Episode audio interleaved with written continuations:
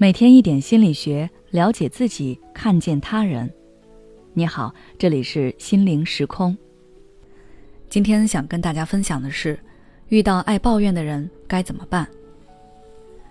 有听友在后台留言说，他和一位朋友相处的非常累，因为他每次约那位朋友出来玩，朋友总是会和他抱怨起自己的生活，加班没有加班费，工作没有发展空间。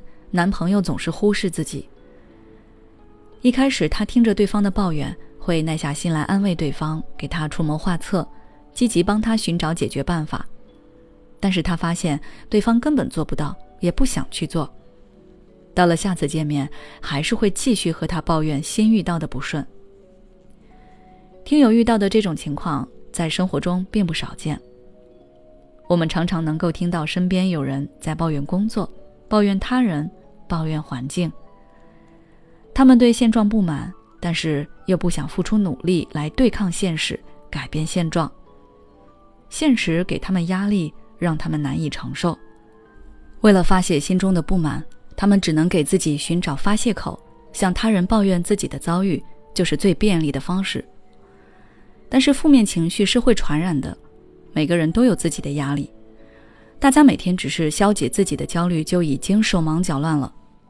如果这个时候别人再给我们传播负能量，那我们就会想要逃离那个人，逃离负能量源。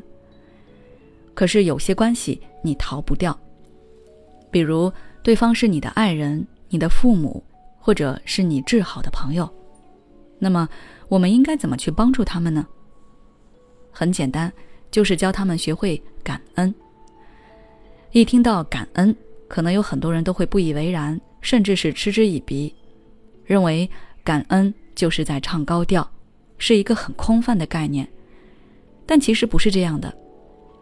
感恩可以促使人的认知发生改变，塑造人的正面视角，培养人形成积极的思维方式。有这样一个故事：美国前总统罗斯福家中失盗，被偷走了很多的东西。他的朋友听说了这个消息，急忙来信安慰他。罗斯福回信说。亲爱的朋友，谢谢你来信安慰我，我现在很平安，感谢上帝。因为第一，贼偷去的是我的东西，而没有伤害我的生命；第二，贼只偷去我部分东西，而不是全部；第三，最值得庆幸的是，做贼的是他，而不是我。家中失窃原是一件极为不幸的事，罗斯福却能淡然处之。这源于他善于感恩的思维。当感恩的思维成为习惯时，人的积极视角就形成了。以后在看待问题的时候，就不容易钻牛角尖，把自己困在不幸与抱怨中了。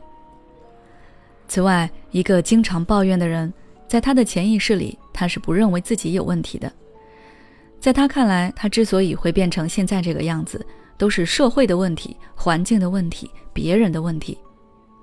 说到这儿，你也可能意识到，总是抱怨的人其实是在推卸责任，而感恩不仅可以帮助他们塑造积极视角，还可以帮助他们看到别人的好和付出，教会他们看到社会和环境中好的一面。遇到事情要学会正确归因。那具体该如何引导他们学会感恩呢？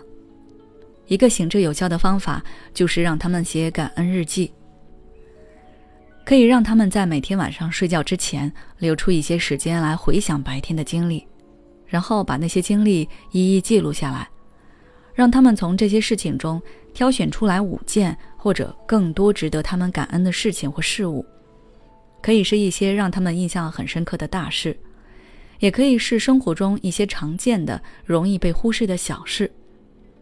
比如中午吃的饭味道很不错，今天同事夸我衣服很好看，吃完饭爱人主动去刷碗了，等等。这么做不仅能够让他们养成观察生活的好习惯，而且还能够锻炼他们表达感恩的能力。时间长了，他们养成了感恩的好习惯，自然也就不会像之前那么爱抱怨了。好了，今天的内容就到这里。如果你想要了解更多心理学相关知识，欢迎关注我们的微信公众号“心灵时空”，后台回复抱怨就可以了。每当我们感叹生活真难的时候，现实却又告诉我们，生活还能更难。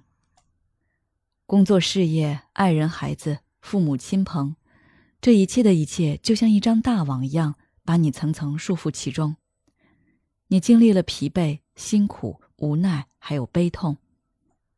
如果你只是一个人默默承受，那你迟早会崩溃。心灵时空组建了专业的心理救援队。每位咨询师都拥有超过二十年以上的咨询经验，只要你需要，我们就在。微信关注“心灵时空”，后台回复“咨询”就可以体验十五分钟心理清诊了。